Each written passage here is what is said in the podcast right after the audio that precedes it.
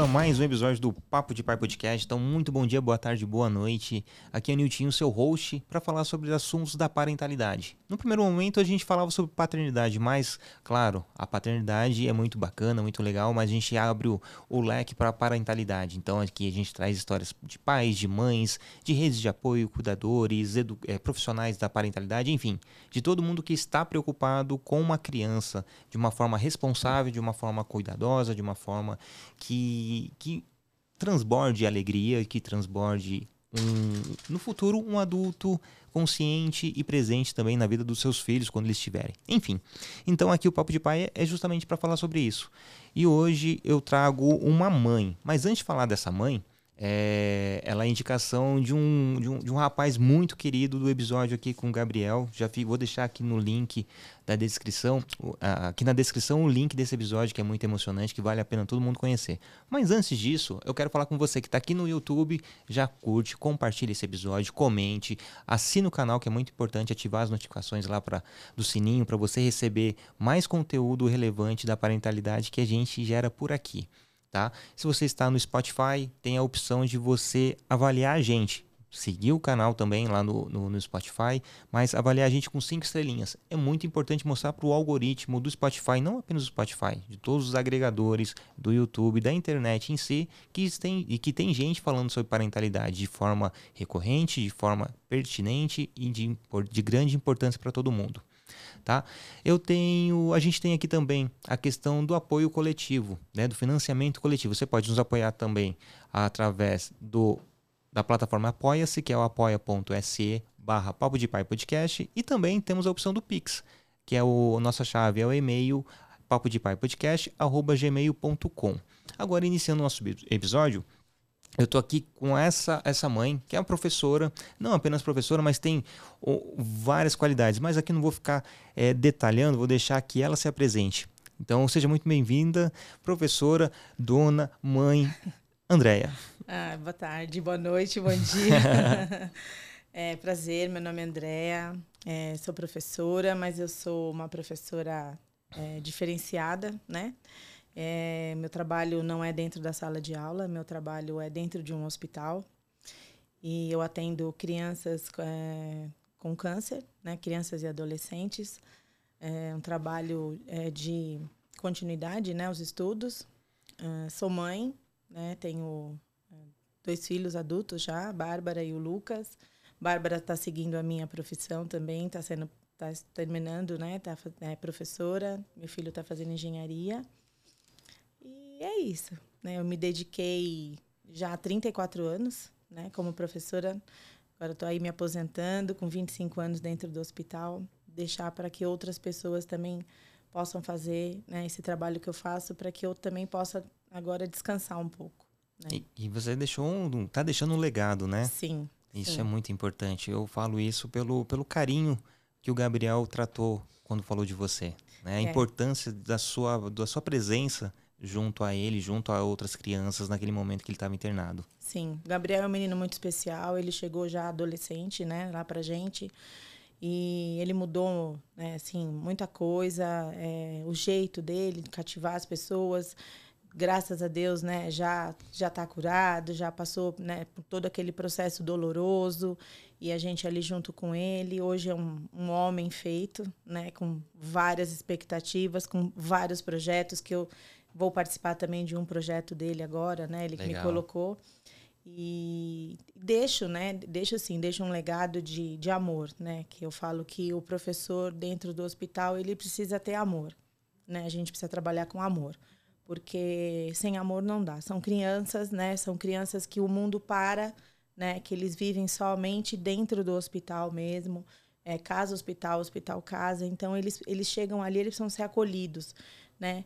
Acolhidos para o tratamento, acolhidos para a dor, acolhidos para tudo. Né? A, gente, a gente passa a ser uma família, uhum. né? a uhum. gente passa a ser a família deles né? Sim, dentro sim. do hospital. E quando surgiu, é, quando você se viu trabalhando dentro do hospital, era, era algo que você já queria ou foi acontecendo e em determinado, determinado momento da sua vida já estava dentro lá para poder acompanhar essas crianças? Como, como aconteceu? Não, eu sempre tive o sonho de ser professora, desde pequena. Eu brincava com as minhas bonecas, né? De dava lição, tinha lousa. que eu sou a caçula de três irmãs, né? E aí eu cresci e fui fazer magistério. Na época era magistério, uhum. né? Já faz tempo, né? eu sou da época do magistério ainda. Aí eu terminei o magistério, fui fazer pedagogia. E aí terminei a pedagogia e fui dar aula. Né? Dava aula, não, não prestei concurso, nada, e era trabalhava, o professor faltava, eu era chamada para dar aula. Até que em um determinado ano de 90, foi 97, final de 97, eu fiquei sabendo que um hospital precisava de professora. E eu fui e fiz inscrição. Eu nem imaginava na época, é, não tinha nem não tinha nenhum documento na época que eu pudesse ler, que eu pudesse entender o que era, né? Eu fiz a inscrição e fui, né? Fui com a cara e a coragem, né? E fui escolhida, né? Fui é, para passei por um, um, processo seletivo, passei por entrevistas e, e aí eu fui escolhida entre 40 pessoas, né? 40 40 é, professoras né, que, que estavam concorrendo, ficamos em 10 e das 10 eu fui uma das escolhidas para ficar na oncologia. Uhum. E aí eu fiquei, e são 25 anos já, né, que eu estou na oncologia do hospital, fazendo o meu trabalho, aprendi é, né, com as colegas que trabalhavam comigo, algumas já estavam lá, e, e, eu aprendi com elas, né? Aprendi com elas e fui buscando, né? Fui buscando o que, que as crianças precisavam, na verdade, né? Porque para a escola eles não podem ir de, por um determinado tempo é, durante o tratamento.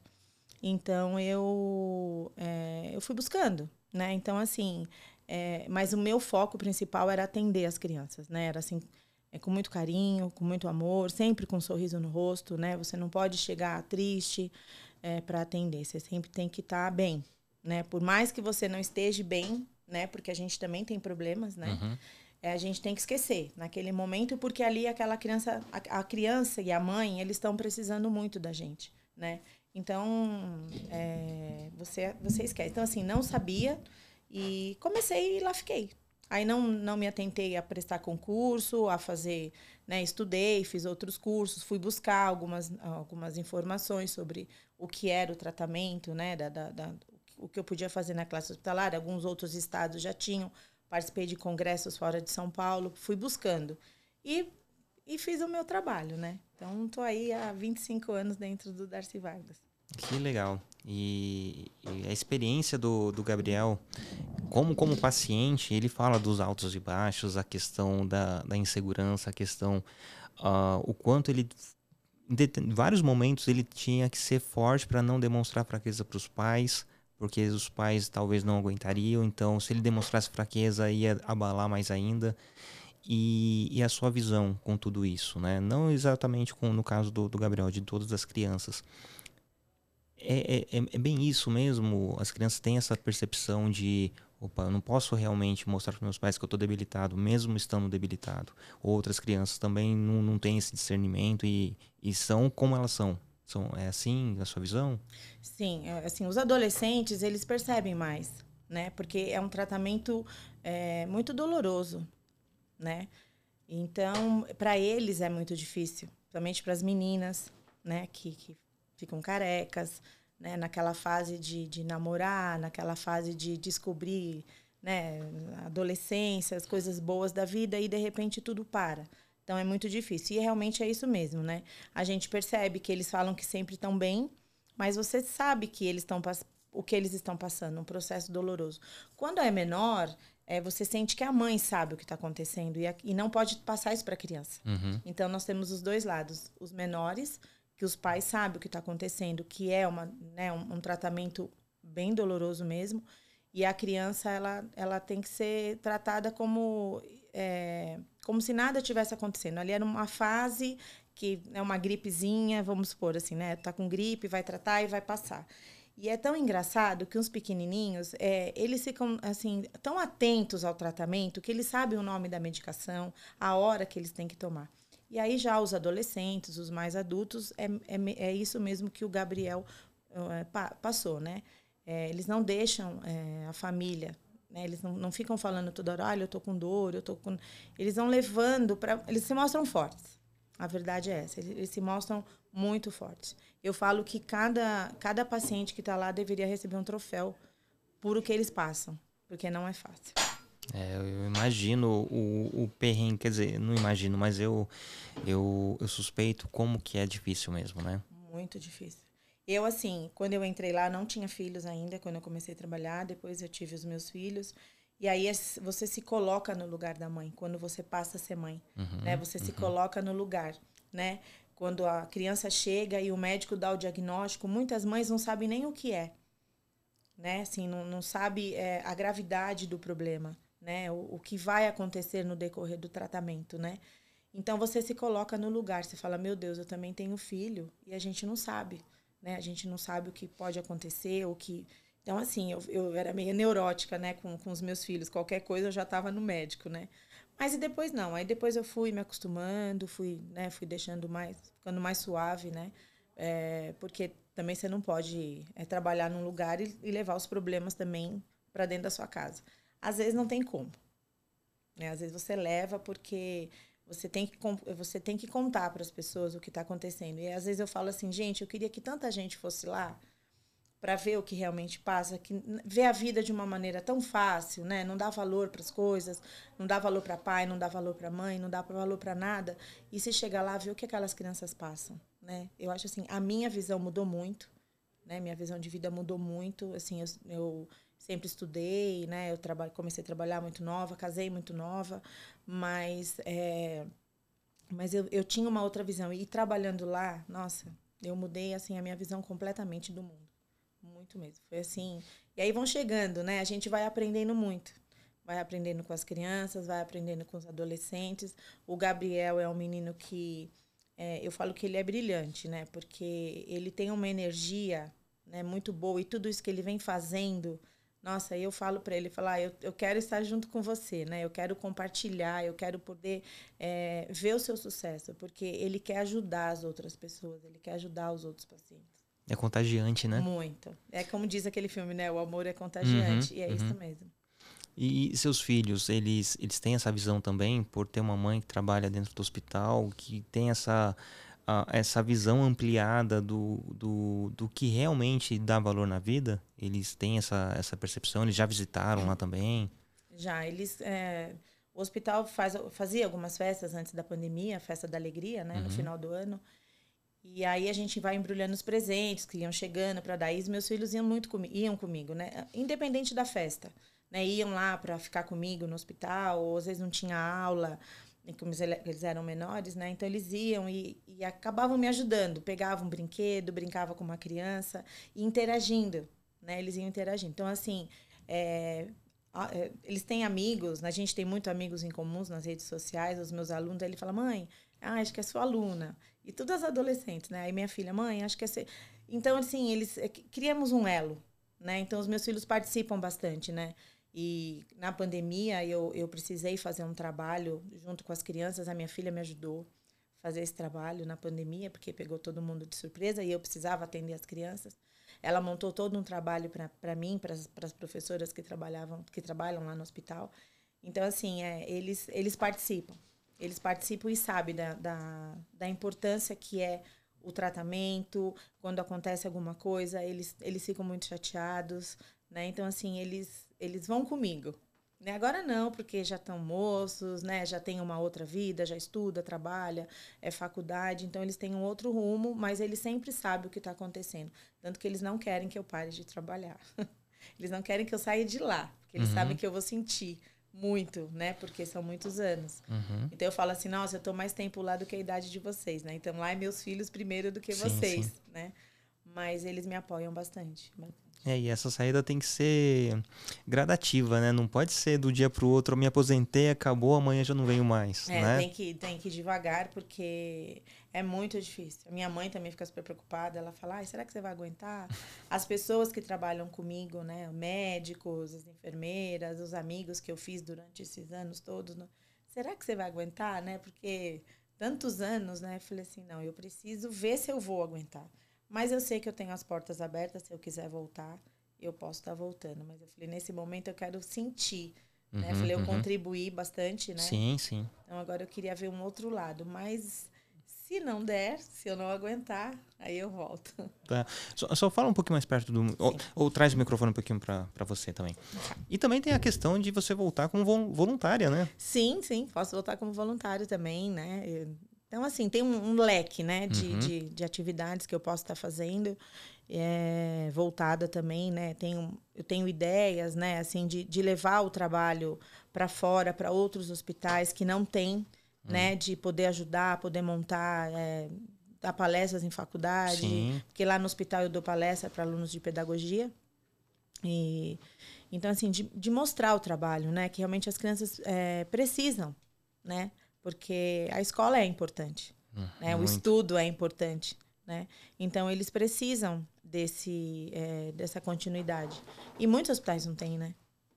Às vezes tem uma brinquedoteca, mas não tem o professor. Não, e mesmo assim, tem o espaço, mas é só lá os brinquedos e só, né? Não tem a questão da recreação, Sim. a questão de, de envolver a criança ali, né? Sim. Então a gente tem também, assim, é, eles precisam porque é, se eles ficam seis meses afastados da escola, eles, se eles voltam, aí eh, vão perder o ano? Não pode, uhum. né? Então, assim, o que eles fazem com a gente no hospital, é a gente falar, ah, é, uma, é como se fosse uma professora particular, uhum. né? Eles voltam até mais fortes e sabendo, às vezes, até um pouco mais do que as crianças que estão lá indo todo dia, né? Então é um trabalho bem diferenciado. E, e confesso que não sabia que tinha essa questão, porque realmente eu, eu parei para pensar, né? Uh, logo depois da, da, da, da, conversa com o Gabriel, que, poxa, separa a sua vida por causa do tratamento.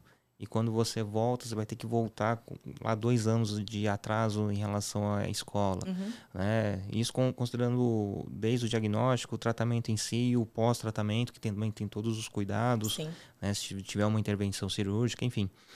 E como funciona, né? Eu fiquei com isso. Mas aí depois conversando com ele, não, mas tem a professora lá que, que não, não deixa a gente perder o ano. É. Eu achei muito bacana.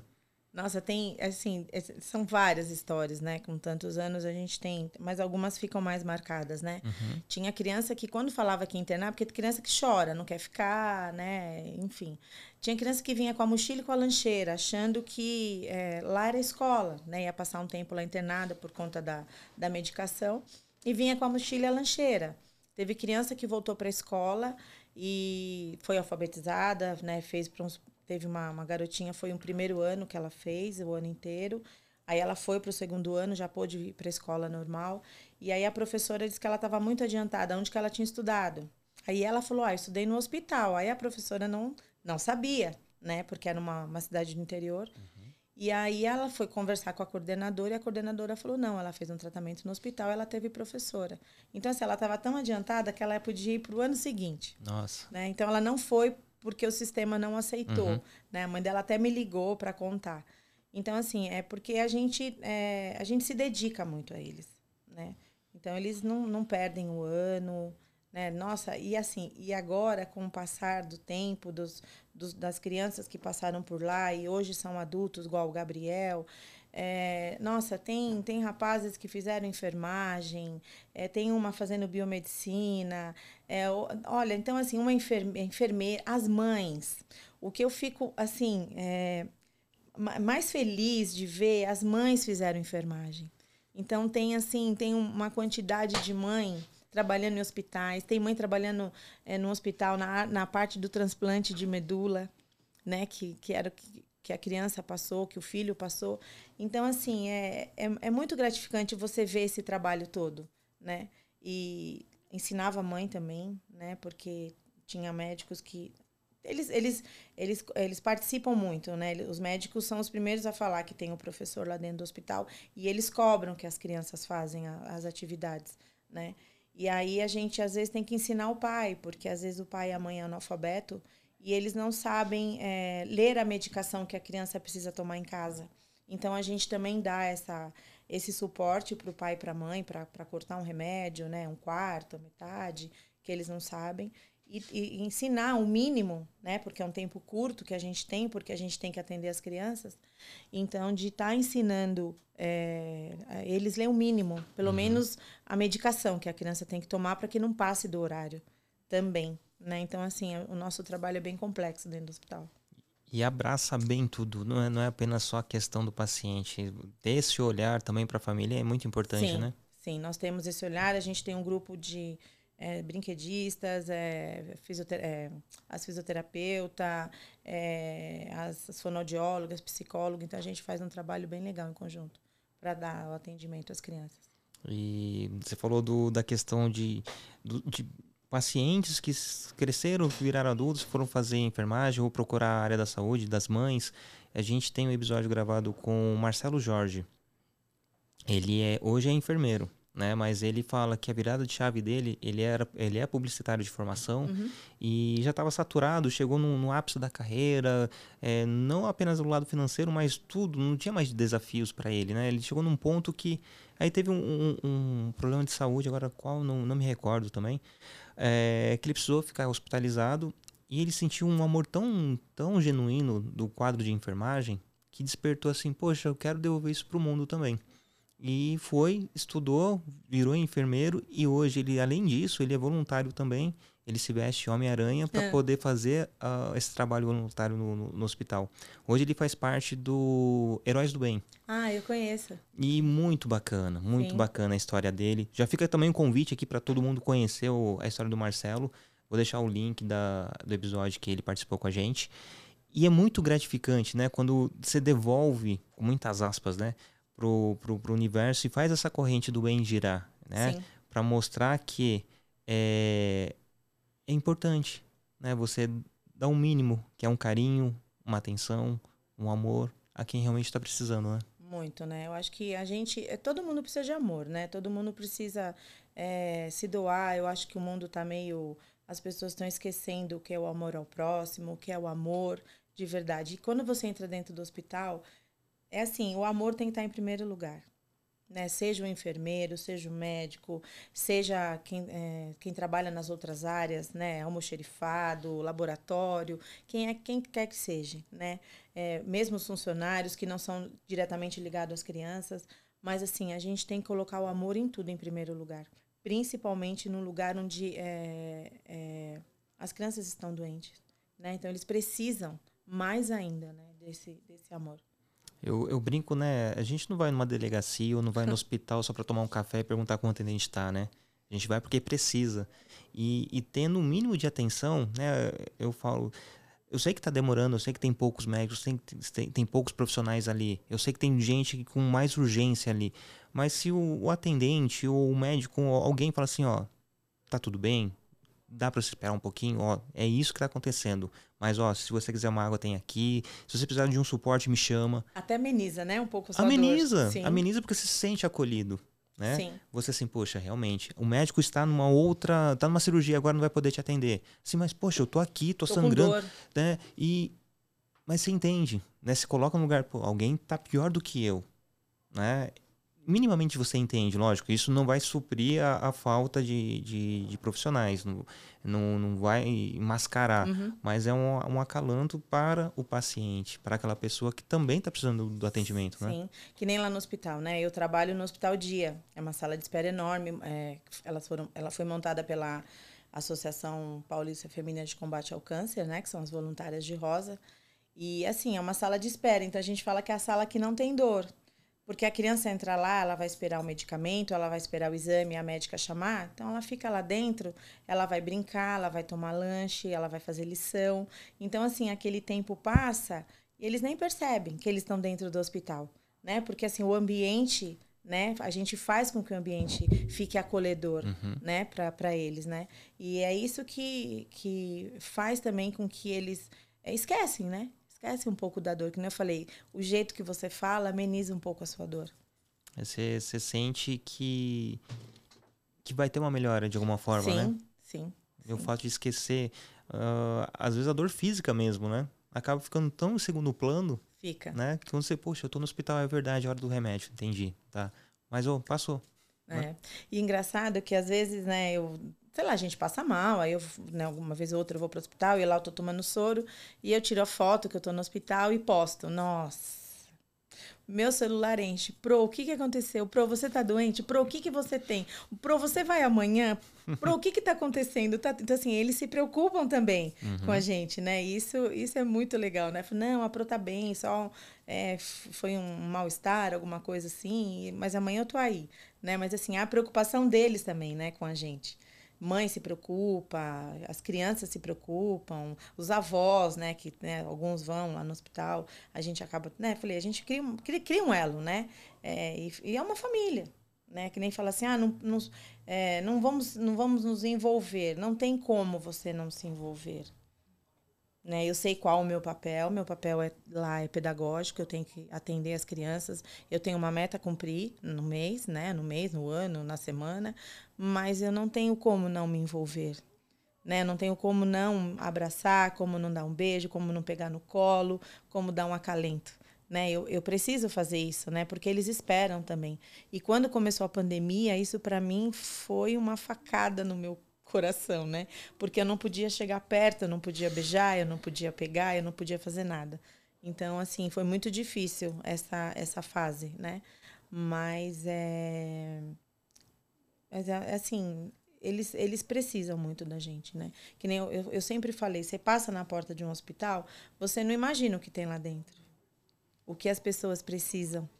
Né? E às vezes até um, um, uma visita, você pode ir lá, tem criança, tem criança, não vou falar só em crianças, né? Tem, tem adultos também que estão internados e que não, não recebem uma visita nunca, porque as pessoas não podem ir, porque o hospital é longe, né? Mas sei lá, você um domingo, você passar pelo hospital e entrar, falar, olha, eu queria visitar alguém, né? Eu queria contar uma história para alguém, eu trouxe um livrinho, né? Eu acho que isso daí a gente, você vai sair tão aliviado do lugar e você vai fazer um bem enorme, né? Então a gente muitas vezes não sabe o que está acontecendo dentro daquela parede, né? Você não sabe o que tem lá dentro.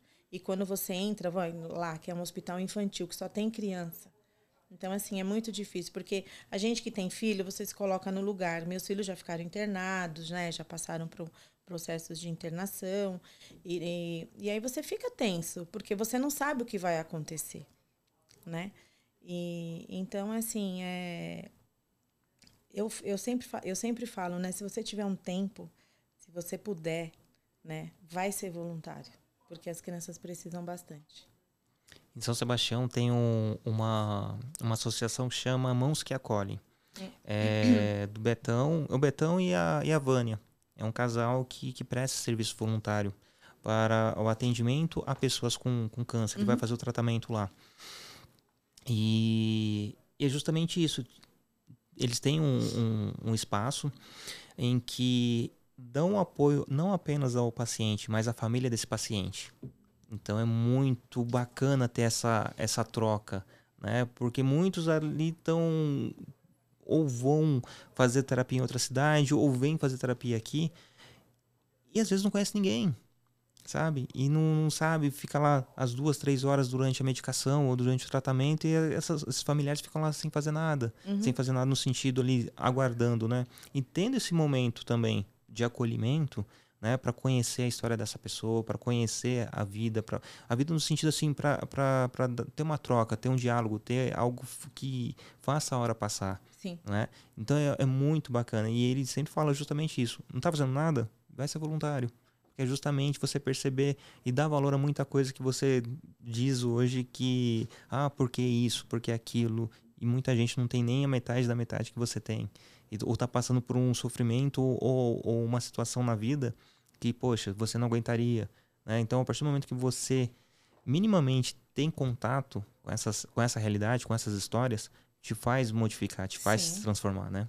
Sim. Seu pensamento muda, sua vida muda, é você, você muda, né? E você, você se sente leve, porque você está fazendo bem ao próximo, uhum. né? Então, assim, seria muito, muito bom, muito bom mesmo. Eu, eu sou doador de sangue.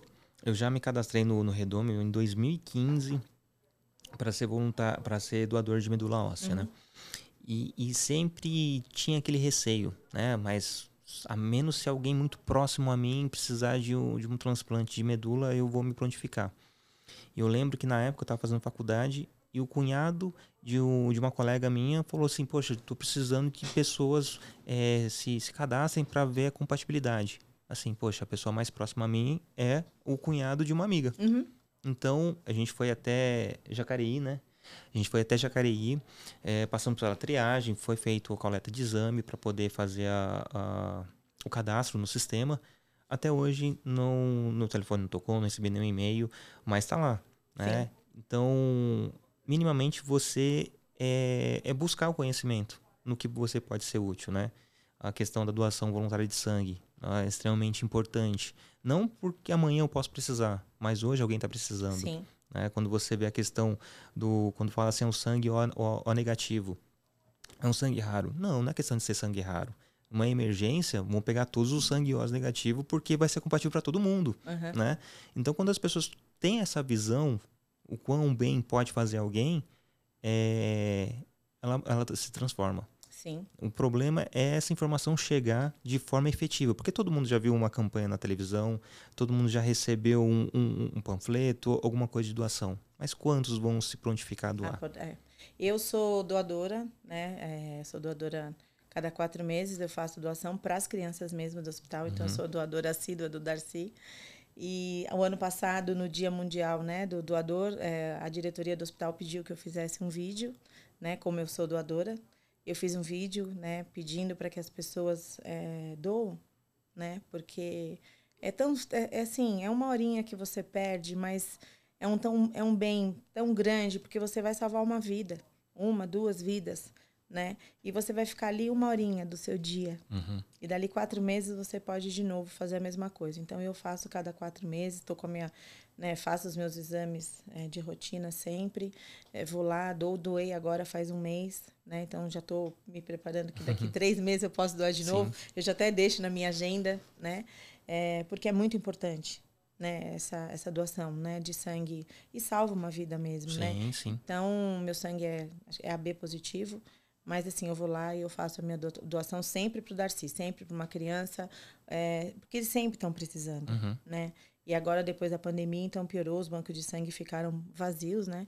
E agora já estão falando de novo na doação de sangue na, na, na no projeto lá de, é, do dia do, do doador, já já estou sabendo que acho que eu vou ter que fazer um vídeo novamente e eu faço com o maior prazer, eu peço, eu faço campanha, eu coloco nas minhas redes sociais, coloco minha foto lá do ano, falo que não dói, que... e aí com isso eu consigo chamar outras pessoas, né, para ir doar. Minha... Aí eu fui com a minha filha é, no hospital é no Hospital São Paulo só, né, que tem o Redome, né, também para ser doadora de medula, mas para minha idade não pode mais, é agora até 35 anos, né? uhum. né? Eu já passei um pouquinho dos 35. é, esses dois anos é, faz diferença. Faz muita diferença. Meio, né? Vamos dizer meio ano, assim, né? Então, assim, saí muito chateada, saí muito frustrada né, de eu não poder é, é, fazer a tipagem e deixar lá para uhum. mim poder ser doadora. Mas a minha filha fez. Então a minha filha tá lá na. E tudo isso é o envolvimento por conta do meu trabalho. Né? Então ela foi comigo e ela entrou e aí a moça falou: "Olha, você não pode por conta da sua idade". Então eu saí de lá super chateada. Né? Saí muito chateada, mas a minha filha tá lá, né? Ela tá lá e quem sabe uma hora aparece alguém que precise e ela sabe Sim. que ela vai doar. E tem um, tem um amigo, um grande amigo, é, é, chama Newton também, meu xará, ele é campeão de doação de plaquetas. O ano passado, ano passado, acho que foi o ano passado, fez mais de 100 doações. E ele fala a cada 20 dias, Isso. 25 dias, ele está lá no hospital. E mantém também uma, uma vida saudável justamente para poder estar tá pontual ali uhum. na, nas doações. Sim. Eu acho muito bacana. E eu lembro que quando Uh, eu fui me informar sobre a doação de plaquetas, né? Aí o, o rapaz lá do, do Hemocentro falou assim, ó, é dessa maneira que, que acontece, é, mostrou como que é o procedimento. Sim. E a gente faz um, um teste antes para saber a quantidade de plaquetas que você tem, né? Porque vai, vai ser retirada uma, uma, uma, quantidade. uma quantidade expressiva do, do seu sangue. Beleza. Na, durante a doação já coletou e assim, a gente vai telefonar para você amanhã para falar se você, pô, mas eu tô aqui, por que não? Não, porque muita gente fica naquela, mas será que tem alguma, alguma coisa, aconteceu uhum. alguma coisa? E eu lembro que no mesmo dia, né, a gente tava em São José dos Campos, a minha mãe me liga e fala assim, ó, ligaram aqui do Hemocentro, falou que tá tudo bem, só que eu não fui aprovado na doação. Ah, mas tá tudo bem. Porque eu não, eu não tenho sangue de super-herói, eu tô lá na faixa normal, eu não tenho a mais para poder doar, doar. né? E, e assim, quantas pessoas sabem que se são ou não são né, que tem a, a, a, possibilidade de doar plaquetas ou não, né? Sim. Então, minimamente, né, uh, a conscientização existe, existe vídeos, existe pessoas, existe, você conhece alguém que fala sobre isso, né? E por que as pessoas não vão se, se voluntariar para assim, ó, eu tenho muito medo de agulha, mas tá. E assim, toda vez que eu vou tirar sangue, Eu até brinco com, com, os atendentes, né? Assim, tem várias marcas aqui da, de doação de sangue. E a, e a agulha é, é, é bem, é, bem grossa. Uhum. Aí fala assim, não, a gente tá vendo aqui nos seus braços, mas, pô, e por que você tá com medo de tomar, tirar um pouquinho de sangue? Falei, ah, não sei, na hora lá também não sinto medo. E aqui eu sinto medo uhum. da agulha.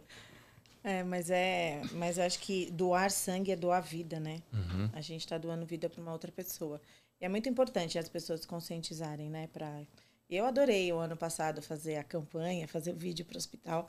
Até fiz um vídeo com as minhas amigas, com as professoras, brinquedista também, para a gente postar. Pra... E foi bastante gente. É que lá a gente não tem, lá no, no hospital, né?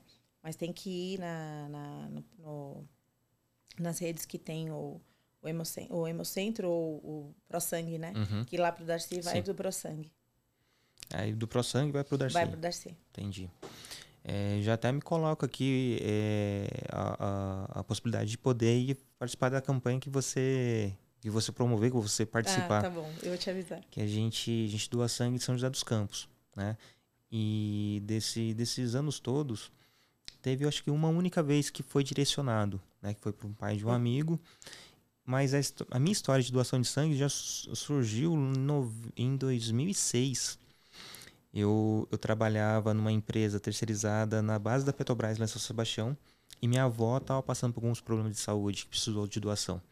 E me recordo que na época, poxa, fez a mobilização da família e falei isso no serviço, né?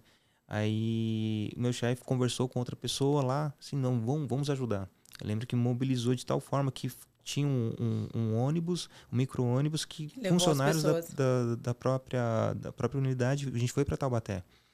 E, e, o, e o, mais, o mais bacana de tudo isso, assim, mas o sangue da minha avó é diferente do meu. Eu tô aqui doando. Então não precisa ser exatamente não. o sangue ali não. que o, que o paciente está precisando. Porque o seu tá vai para alguém que precisa e, né, e, e, ele vem, né? Você doando o que a sua avó precisa, uhum. vem para ela. Né? né? E, e, a, e, a, e a grosso modo, né? Não, não é que vai exatamente para a pessoa. Não. Né? Uh, ela vai para o banco de sangue. Exato, exato. E eu lembro que minha esposa é o negativo. E a gente, no processo da gestação, fazendo os exames, e meus filhos nasceram em São José por conta da UTI neonatal.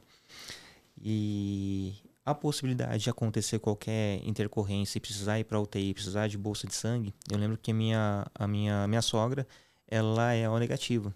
É assim, não, eu vou para doar. Eu falei, não, beleza, vai para doar. Só que o seu sangue, se precisar, não vai para Gisele, vai para o banco uhum. e talvez aquela bolsa vá para ela. Né? Então, ter essa consciência mais ampla. Sim. Não, não vou doar quando é para alguém. Não, vou doar para tá alguém. Doando. Né? Exatamente. E, e ter essa, essa virada de chave é importante, né? Sim. Nossa, tem bastante mãe lá no hospital que faz campanha, né? E vão, fazem camiseta, e aí vão lá para fazer a doação. Eu vejo hoje a, a realidade para crianças com algum tipo de deficiência. O abandono paterno é muito grande. No caso da oncologia, isso existe também? Então, o que, que acontece, né? A mãe se dedica não só à oncologia, mas às outras patologias, porque lá o hospital tem todas as patologias, né? É... Já teve casos, sim, de, de, de, o pai abandonar, né? Assim, deixar a mãe com a criança e abandonar, porque a mãe tem que se dedicar 24 horas uhum. do seu dia, da sua vida, para a criança, né? Porque a criança precisa, né? Ela precisa da mãe próximo, né? E tem, tem sim. Tem uns que, que tem pais que, nossa, que vestem a camisa e que participam, que querem saber, que estão junto, que apoiam, né? Que, que dão todo o apoio. Mas você vê, às vezes, a mãe sozinha. Né? Às vezes você vê a mãe é, muito sozinha. Né? Às vezes não tem parente também aqui, ou também ela já é separada, ou já é, ou ela é viúva, né? Ou enfim, né? Então a gente é, tem todo esse olhar também, né, de, de ajuda, né, para elas. Isso é, é muito triste, né? Muito. É, ter essa, essa solidão. A gente, minimamente, eu sendo pai, eu entendo que existe a solidão materna. Né? Não a solidão de ter a falta de alguém do Sim. lado, mas o, o quanto a, a sociedade espera muito dessa mãe. Né? E nesse, e nesse caso, nesse, nessa questão de uma doença, é 300%. Né? A questão de da mãe estar tá presente na Sim. vida do filho. Né? E tudo ao redor acaba ficando de segundo plano mesmo. Né? E esse cara que não está minimamente conectado com seu filho, conectado com essa, com essa, com essa mãe, vai abandonar, infelizmente. Né? E sem peso na consciência, nenhum peso Sim. na consciência. Né? É isso que eu fico mais. Caramba, né? No momento que realmente mais precisa. Tem muito assim, tem muita mãe separada, mas que os pais estão lá juntos, né? Que dão apoio. Mas aí tem outro lado também, uhum. né? Que a mãe acaba ficando sozinha mesmo. Às vezes, às, às vezes o pai também fica sozinho. Né? A gente coloca como se fosse só o pai que abandonasse, mas também tem a mãe, que às Sim. vezes não aguenta a pressão né, tão, tão grande. E, mas assim, é um caso aqui, um outro, e acaba é, não aguentando. Né? Tem mães que precisam. É, não, não tem como, porque o, o trabalho da mãe exige, ela também não pode abandonar o trabalho porque é o sustento, uhum. né? Então alguém tem que cuidar. Então às vezes o pai cuida mais, a mãe, né, trabalha. Então assim é uma balança, né? É uma balança é muito grande, né? Que tudo fica em torno da criança mesmo, né? Então tem bastante caso, porque alguém tem, vamos supor, se o pai e a mãe trabalha, alguém vai ter que abrir mão. Sim. Porque, né? O começo do tratamento é muita internação, né? Mas às vezes eles conseguem se se organizar, né, de ficar junto, fica um ou fica o outro, mas é, é uma, para quem não tem uma estrutura, é uma barra muito pesada. E as crianças lá no Darcy Gomes é a partir de que Vargas, idade? Ah, Vargas. Ah, desculpa, Darcy Vargas. É de, é de zero, né? É Recém-nascidos. Uhum. A gente tem a UTI neonatal, né? Ah, tá. Então tem de, de 0 a 17. Aí quem faz o tratamento acaba passando um pouco mais né? Quem já está lá fazendo tratamento até terminar. Entendi. Mas é até 17 anos. E não apenas oncologia, tem todas as. Todas, tem todas as patologias. É, é um hospital referência, né? Uhum. Lá a gente tem todas as patologias. Todas. Né? Criança é cirúrgica, é hematologia, nefrologia. Nossa, tem todas, todas. É, depois eu vou deixar aqui na descrição também do episódio o endereço, o telefone, site, para todo mundo poder é, tentar ver o que pode ajudar. Sim. Né? Lá tem dois grupos de voluntariado, né? Porque todas as doações têm que entrar pelas voluntárias, né? Uhum. Então tem dois grupos de voluntariados também muito forte lá também que dão todo o apoio para as crianças, tanto da oncologia como as outras patologias também, né? Tudo é bem-vindo, né? Tudo é bem-vindo. Fala assim, tem que vestir a camisa e, e ajudar de uma de uma certa maneira, né? E o seu maternar, né? Com toda a sua bagagem em relação a, a ao hospital, em relação à pedagogia voltado a pacientes, como isso contribuiu para o seu modo de maternar? Então, é, eu, eu, eu não engravidava, né? Assim, eu, eu lutei bastante. Eu falo que as meninas lá do hospital, elas é, é, acompanharam todo o meu trajeto, né? E eu queria muito ser mãe. E acho que isso, eu não sei se me atrapalhava ou o que que era, né? Fiz tratamento durante 10 anos, né, para ter minha filha, para ter meus filhos. E isso mexia muito comigo, né? Porque assim, eu trabalhava com criança, né, e eu não tinha uma criança para cuidar, né? Que, porque o sonho de toda mulher é ser mãe, pelo menos é o que eu, o que eu penso, né? O meu era, uhum. né? O meu era de ser mãe mesmo. E assim, aí eu, eu, todo mundo engravidava. Ah, fulano tá grávida. Aí eu nada. Ah, fulano tá grávida. E assim foram se passando os anos, né? E nesse meio tempo que eu comecei a fazer tratamento para engravidar, eu perdi meu pai.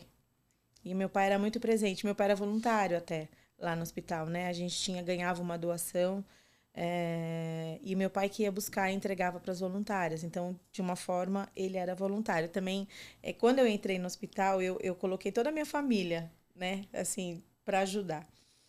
E, e, eu não era mãe, eu não conseguia engravidar. Né? Isso, é, isso me deixava muito frustrada, né?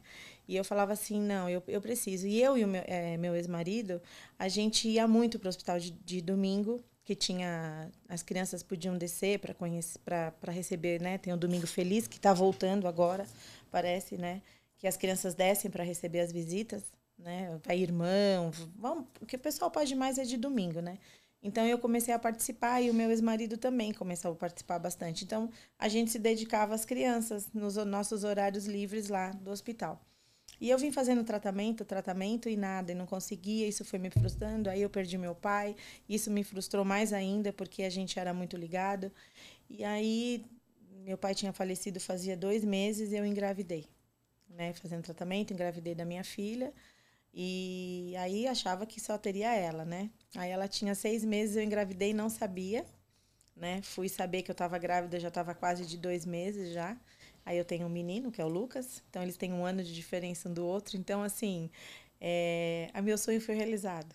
Uhum. Né? Assim, como mãe, eu acho que naquele momento que, que eu descobri, né? Eu tentei tanto o primeiro, que foi, assim, uma dádiva, né? Eu ter engravidado com tanto tratamento que eu fiz e as injeções, tudo que eu fazia era lá dentro, as enfermeiras é, compartilhavam, né? Da, da, minha, da minha frustração e era muito gostoso.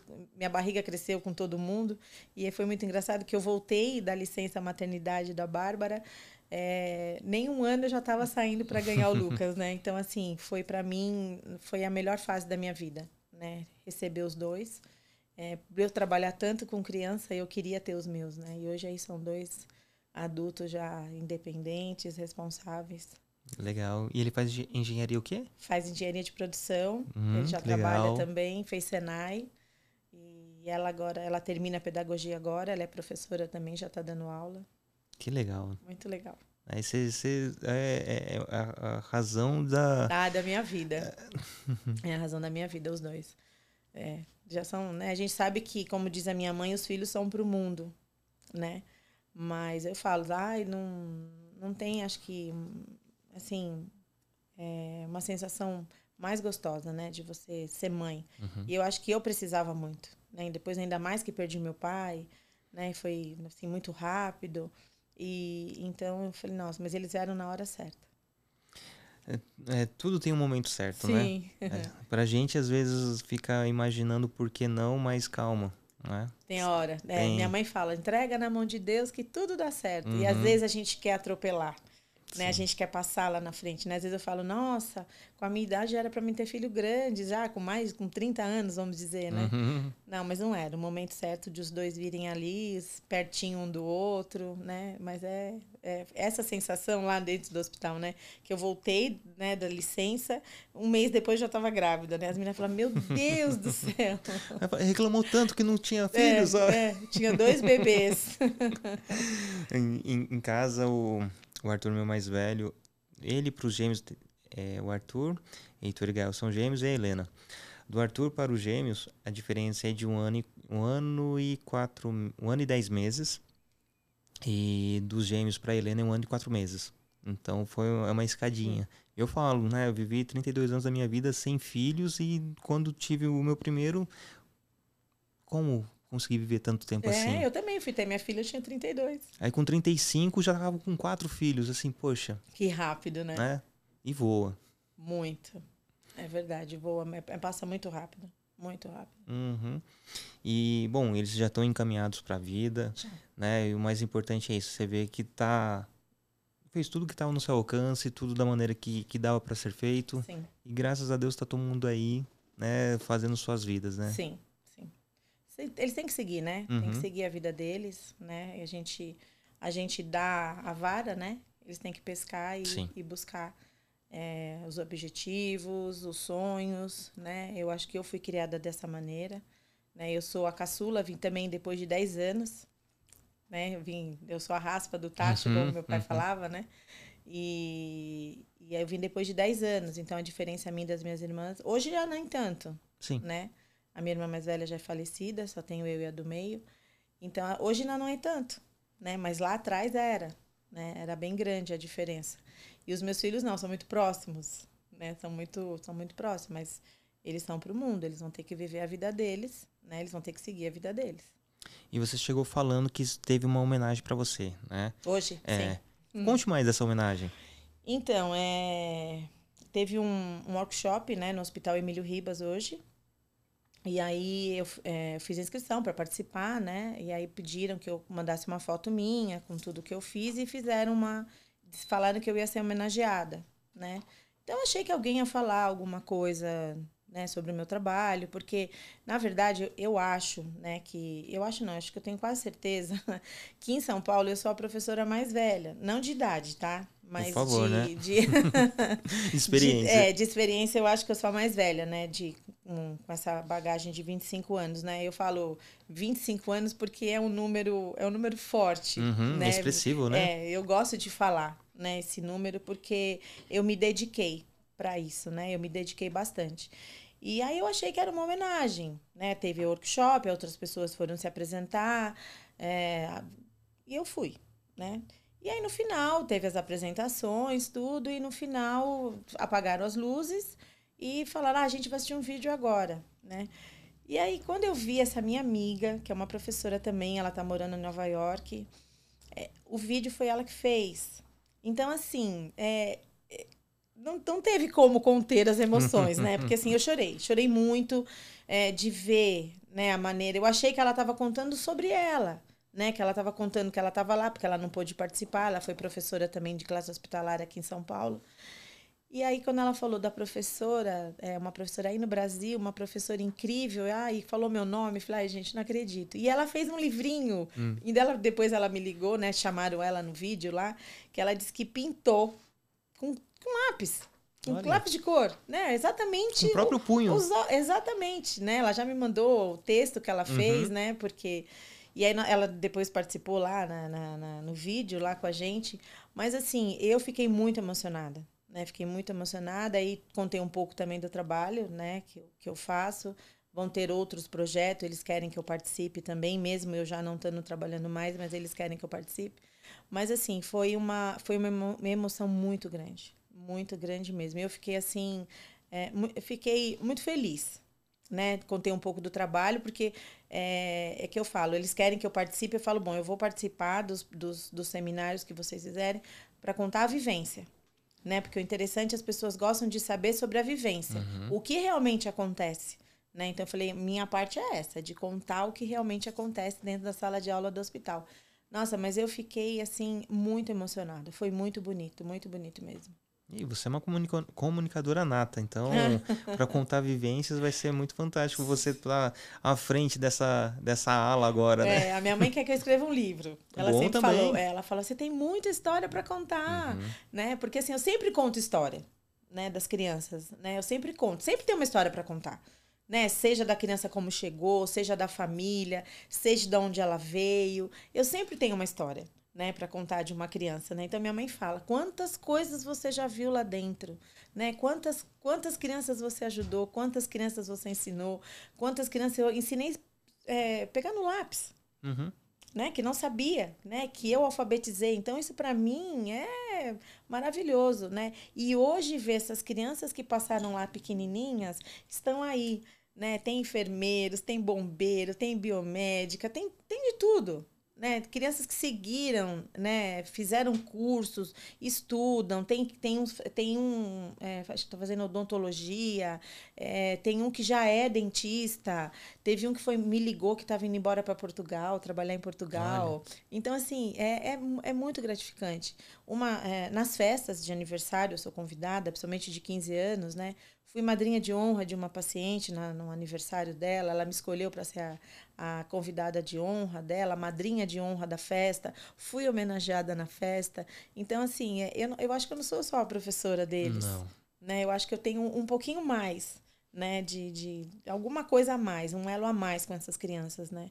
E assim, e, e, quando eu falo que eu vou parar, porque tem uma outra professora que está junto comigo, que ela está já pegando o jeitinho, que ela também é professora de classe hospitalar, mas ela veio de um outro, de um outro hospital, e ela vai ficar no meu lugar.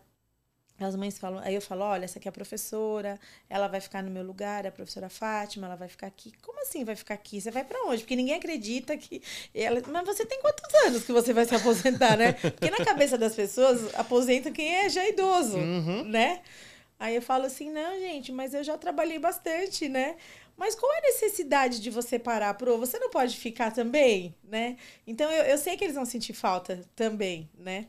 Mas, olha, é, é assim, são histórias e muitas histórias. Então, quem sabe também, né, num, num futuro aí, né, próximo, eu começo a escrever um livro também contando a minha história como professora da classe hospitalar.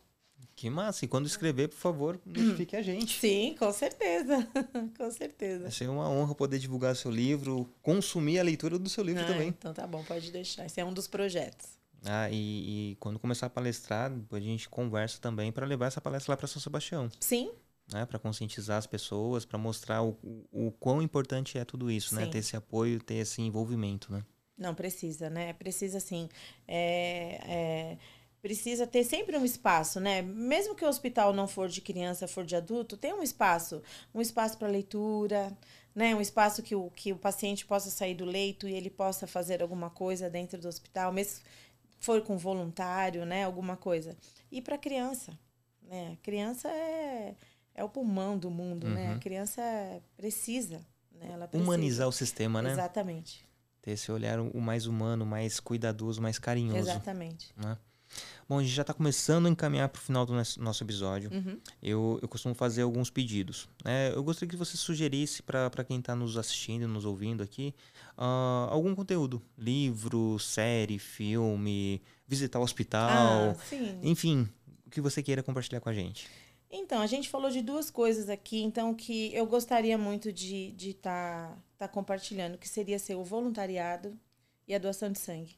Que as pessoas se conscientizassem, né? De, de, de poder estar tá fazendo essa ação, né? Essa ação de, de se doar, uhum. né? Eu acho que a gente está realmente, que nem hoje eu falei é, para as meninas, né? Na hora que eu fui homenageada, que é, a gente está dentro do hospital a gente está segura hoje, porque o que está acontecendo nas escolas, isso é muito triste, né? Isso é muito triste o que está acontecendo, né?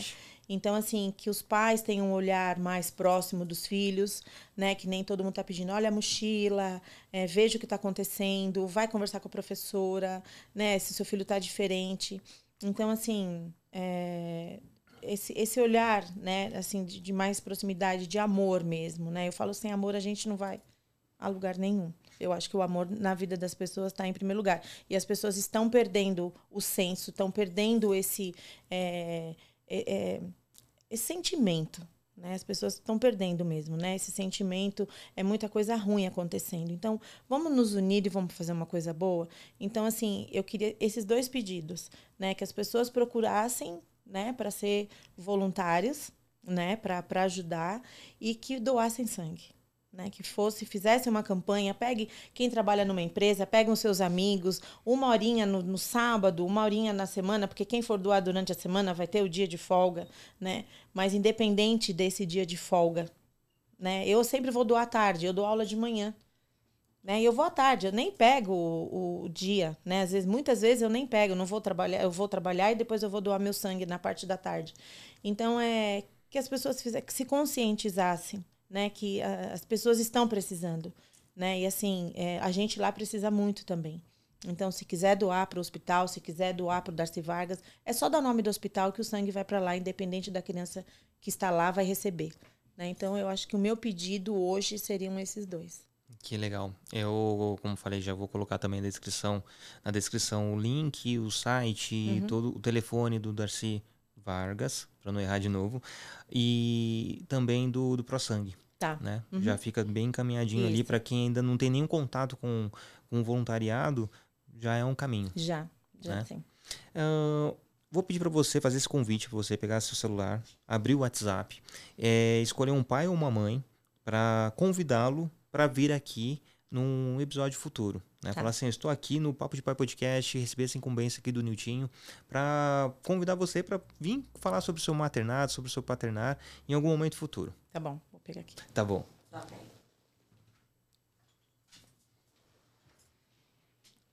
Normal, né? Sem problema, normal. É, e lembrando que esse convidado não necessariamente tem que aceitar o convite. Tá. É só pra gente fazer essa roda girar. Tá. Vamos lá.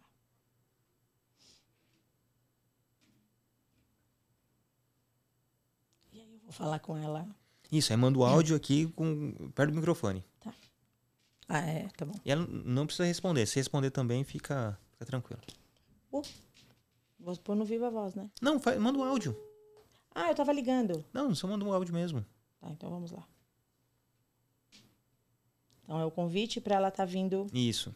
Eu falo o nome do Papo, Papo de, Papo de Podcast. Isso, por favor. Oi, Dani, tudo bem? Então, tô aqui para te fazer um convite para o Papo Pai Podcast para que você venha falar sobre o seu maternar, como que é a sua vida, como que é, é, contar um pouco da sua rotina. E eu queria saber se você aceita. Maravilha, tá ótimo. Ficou muito bacana. Tenho certeza que se ela, ela vir vai. vai ser muito legal. É, vai sim. E, e para finalizar, eu, eu tenho alguns uns recadinhos antes. Eu, a gente tem aqui o apoio do, da Sentidos e Cores. A Sentidos e Cores é uma loja que vende artigos e brinquedos voltados para crianças atípicas. Mas eu falo, não é apenas para crianças atípicas, também para crianças típicas, porque os brinquedos são funcionais, é, são seguros, tem, não tem, não causa alergia, não, não machucam. Então convido todo mundo a conhecer a Sentidos e Cores, a, acessando o site sentidosecores.com.br e também no Instagram, é, senti, arroba Sentidos e Cores. E além da Sentidos e Cores, que apoia a gente, a gente também tem o apoio do Amor em Pote. O Amor em Pote é uma loja que vende geleias e doces artesanais. Tanto que eu tenho uma uma pequena cortesia aqui para você. Ah, uau! Obrigado. Uma lembrancinha. Imagina. Espero que goste. Olha só, vou abrir, hein? Opa, Adoro. fica à vontade. Não abriu, ah, não abriu presente é falta de educação. Que delícia. Embaixo está escrito qual, qual o nome do doce. Rafael. Hum. Rafael. Deve ser um doce. Parece que é de amendoim? É, Morango. é, é com coco. É com coco, né? É, ah, Amêndoa? Na verdade, eu faço ovo de Páscoa no pote, né? Que é uma forma diferente de, de eu trabalhar com o pote, porque eu trabalho só com pote. E é um chocolate, é o chocolate Rafaelo no pote. Muito bem. É Que é de amêndoa, na verdade, chocolate branco com amêndoa e um pouquinho de coco. Ai, uma delícia. Nossa. É, o Vou Amor em Pote. à tarde, a hora que eu chegar em casa. Opa, o Amor em Pote, já como todo mundo conhecer no, no Instagram, arroba Amor em Pote e. Amor em Pote com dois E's no final. E é minha esposa que faz esses, Olha esses só, quitutes. eu também sou quituteira, viu?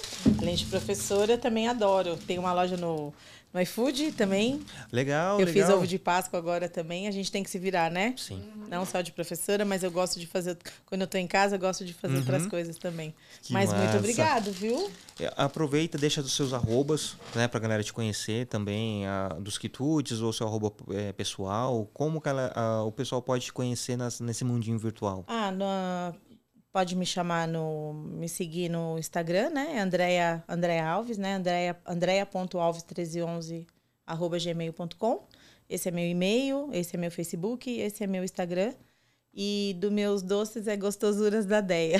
Legal, legal. E, e quem quiser me chamar, quem quiser é, me seguir, conversar sobre qualquer assunto, querer saber mais, pode me, pode me mandar o convite. Vou deixar todos esses links também pra, pra galera te conhecer. Pode sim. E para finalizar, queria fazer dois pedidos, Uhum. né? Para você deixar uma mensagem para os pacientes, ah, os seus Ai, alunos gente, essa parte é mais difícil Ah. pra mim.